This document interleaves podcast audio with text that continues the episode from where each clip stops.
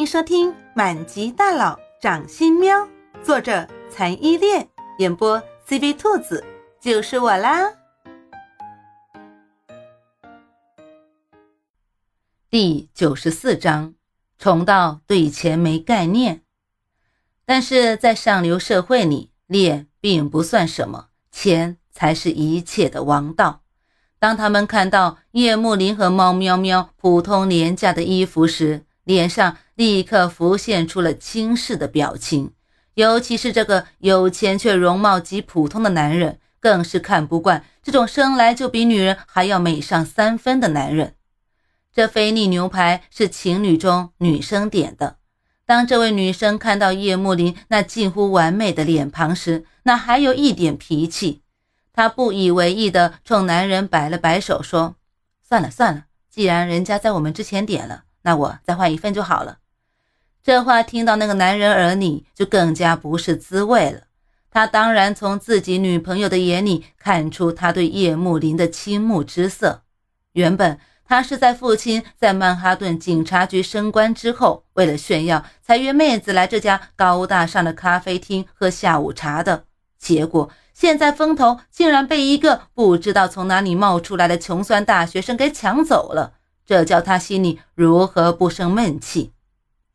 想到这里，他神色不善地冲叶慕林开口说：“对面的那桌先生，你好，现在咖啡厅里的菲力牛排就剩最后一份了。可是我女朋友想吃，你能不能换一种，把这份牛排让给我们？我可以给你菲力牛排双倍的价钱。”完全是不屑的语气，在他看来。这种为了带女朋友出来装逼、打肿脸充胖子的穷酸大学生，听到他愿意给他们双倍菲力牛排的价钱时，肯定会十分高兴地答应他的要求的。叶慕林听了之后，一脸莫名其妙地反问：“我为什么要把菲力牛排让给你们？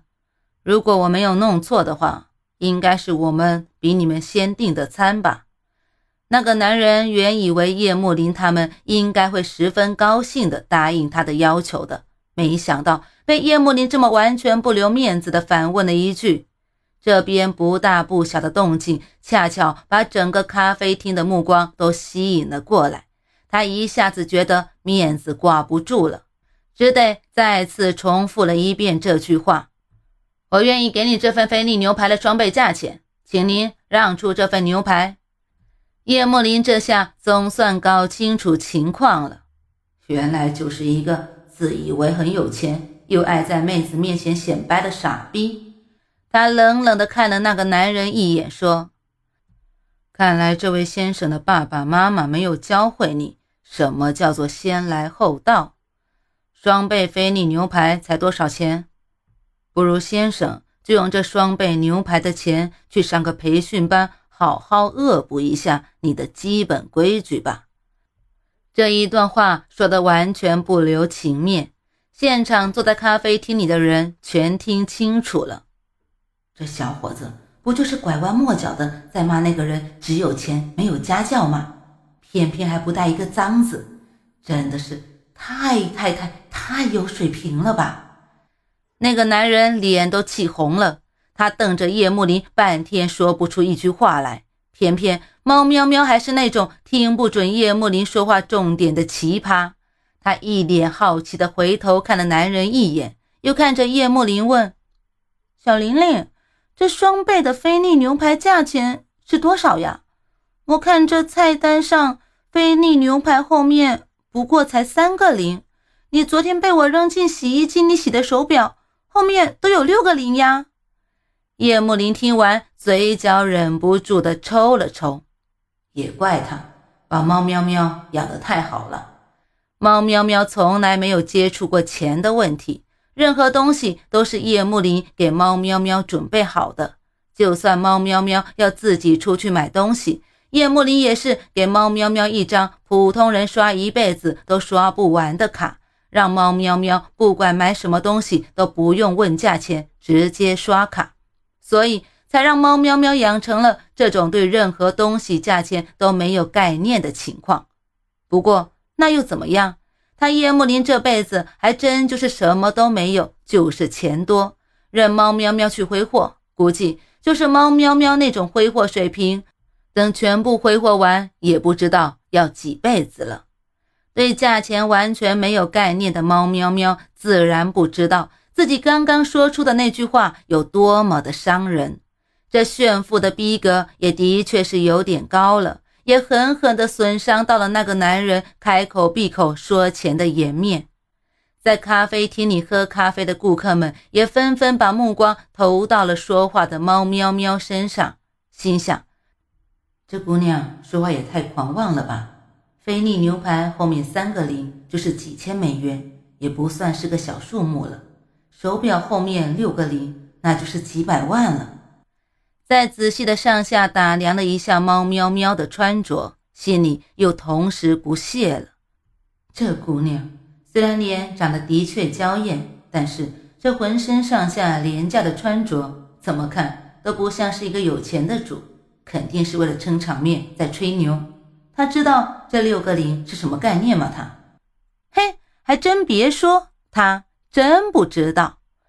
那个男人再也忍不住了，一张本来就极其平凡的脸蛋一下子变得通红。尤其在看到猫喵喵那绝艳的脸后，他心里的不平就升级了。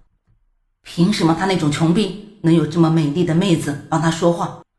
他直接对叶慕林说：“我想你最好还是收回你刚刚说的那段话，不然说我妈妈教不好这话的后果，可不是你这种普通的平民能够承受的。”叶慕林闻言不怒反而笑了，这个笑。不包含任何一点温度，让人觉得如坠冰窟，冰冷刺骨，让那个人硬生生的打了一个寒颤，心里竟然生出了几分惬意。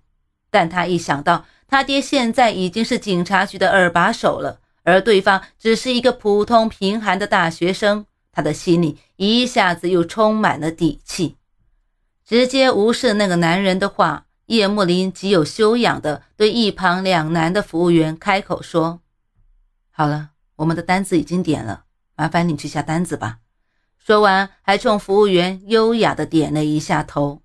其实，一个人的礼貌修养不是看衣着外表怎么样，而是恰恰看他一个人对服务员和其他工作人员的态度。越是有钱有修养的人，对服务员越是礼貌。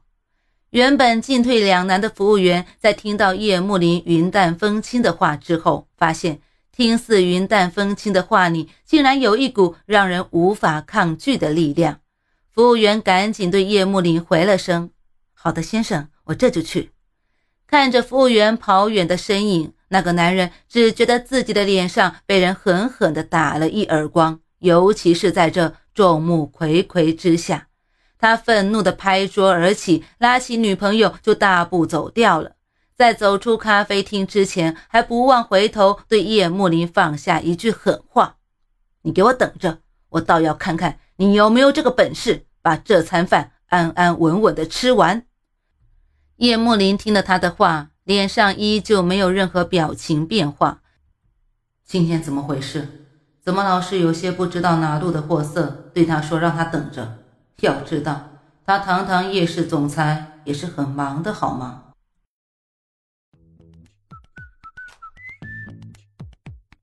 本集播讲完毕，你爱了吗？爱就赶紧伸出你发财的贵手，写下你的评论，让兔子看见你哦！咱们下期见。